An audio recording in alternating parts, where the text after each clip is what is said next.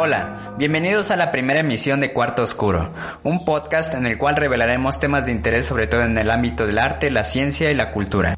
Yo soy Emil y los invito a seguirnos a través de las redes sociales de Oriente Media. Para quienes nos escuchan en Spotify, los invito a conocernos a través de YouTube, activar la campanita para estar al tanto de las actualizaciones de nuestro canal, pero sobre todo compartir, comentar y suscribirse ya que un poco de eso va el tema de hoy. Pero antes de comenzar nuestro tema de hoy, me gustaría empezar con una breve lectura a modo de prefacio. Damiens fue condenado el 2 de marzo de 1757 a pública retractación ante la puerta principal de la iglesia de París, a donde debía ser llevado y conducido en una carreta, desnudo, en camisa, con un hacha de cera encendida de dos libras de peso en la mano. Después, en dicha carreta, a la plaza de Oref, y sobre un cadalso que allí habrá sido levantado, deberán serle atenaciadas las tetillas, brazos, muslos y pantorrillas, y su mano derecha ha sido en esta el cuchillo con que cometió dicho parricidio. Quemada con fuego de azufre y sobre las partes atenaciadas se le verterá plomo derretido, aceite hirviendo, sin ardiente, cera y azufre fundidos juntamente, y a continuación su cuerpo estirado y desmembrado por cuatro caballos, y sus miembros y tronco consumidos en el fuego, reducidos a cenizas y sus cenizas arrojadas al viento. Voy a dejar un poco al aire la lectura para retomarla posteriormente. El panóptico o panopticon es un término originalmente acuñado por el escritor y filósofo inglés Jeremy Bentham, quien a finales del siglo XVIII tuviera la encomienda, por órdenes del rey Jorge III, de diseñar una estructura carcelaria a través de la cual pudiera vigilarse a todos los prisioneros, pero estos no tuvieran la claridad de quién los está vigilando. Esta estructura a grandes rasgos contaba con una torre de vigía al centro, a través de la cual podía verse todos los perímetros de la cárcel, pero los prisioneros no podían ver con claridad la torre de vigía. Se tenía la creencia de que los prisioneros al interiorizar la mirada del vigilante iban a regular su propio comportamiento dentro de la cárcel.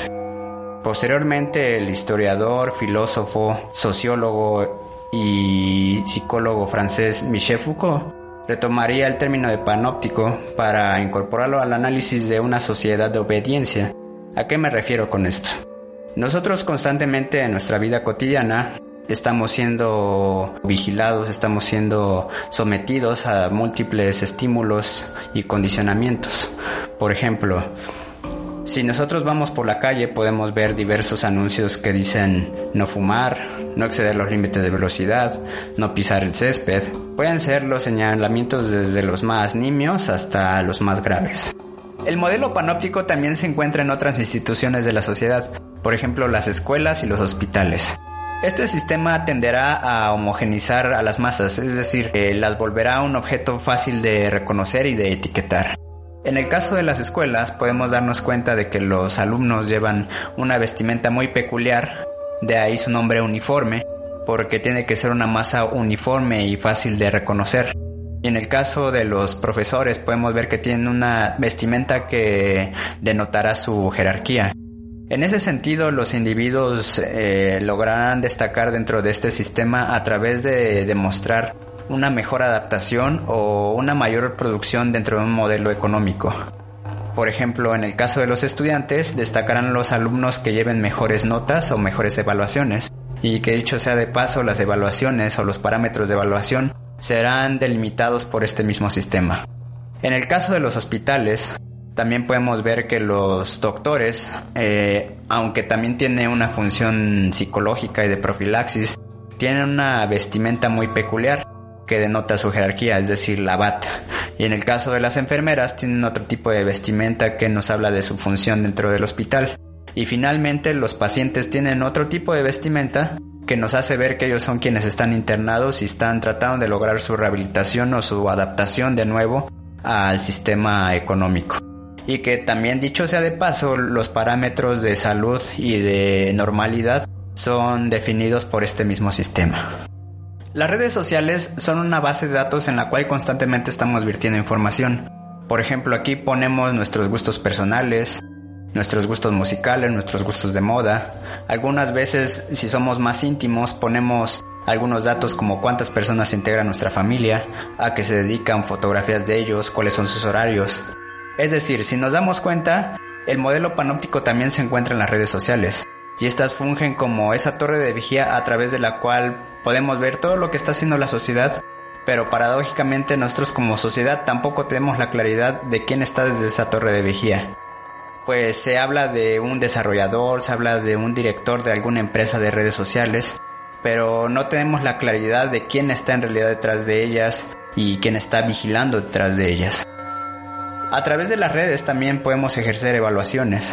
Por ejemplo, a veces encontramos algunos artículos que dicen los mejores vestidos del año, las mejores canciones del año, las mejores películas del año, y de esta manera reconocemos o destacamos a los individuos que generan los productos que dan mayor beneficio a un modelo económico. Y ante este panorama que pudiera parecer desfavorecedor, también, como dice Michel Foucault, donde hay poder hay resistencia y a veces las redes también nos sirven como una herramienta para denunciar. Si nos damos cuenta, ahora más que nunca cualquier dispositivo tiene una cámara o tiene una forma de cómo podemos grabar o fotografiar. Y es a través de estos dispositivos que constantemente podemos estar denunciando a un ente o individuo que realice actos considerados como patológicos o criminales y es a través también de las redes sociales que actualmente en estos tiempos que visualizamos muchas injusticias y violencia se han gestado algunos movimientos como algunas derivadas del movimiento feminista o algunos movimientos sociales o estudiantiles. En este punto voy a retomar la lectura con la cual empezamos el tema de hoy, y es un fragmento del libro Vigilar y Castigar de Michel Foucault. Y en este nos relata cómo era llevado a cabo el suplicio en los condenados por un crimen. El suplicio era un castigo físico que se ejercía en contra de quien eh, cometía algún crimen. Y posteriormente en este mismo fragmento eh, nos relata cómo el suplicio era un castigo fallido, ya que los caballos que tenían que jalar del cuerpo del condenado no tenían lo suficiente fuerza como para romper su cuerpo, y el fuego del azufre no tenía la suficiente intensidad como para reducir el cuerpo a cenizas, lo cual terminó en un castigo muy doloroso y poco práctico. Es por eso que posteriormente se funda la institución de la cárcel, la institución penitenciaria, que es una forma de castigo mucho más práctica y para algunos mucho más humanitaria. Y en ese sentido cabe destacar que la represión, aunque en algunos casos ha sido ejercida de manera desmedida por el Estado, como lamentablemente lo hemos visto en algunos acontecimientos en nuestra sociedad, también en un cierto nivel, en un nivel más regulado, es necesaria, ya que nos ayuda a controlar o a suprimir algunos impulsos que tenemos eh, propios de nuestra condición humana. Así concluimos nuestro podcast de hoy, espero que te haya gustado el tema. Si es así, hánoslo saber, dale me gusta, suscríbete, comenta dile al panóptico que nos estamos portando bien y si no es así también haznos saber qué temas te gustaría escuchar en este espacio. Yo soy Emil y nos vemos en el próximo cuarto oscuro.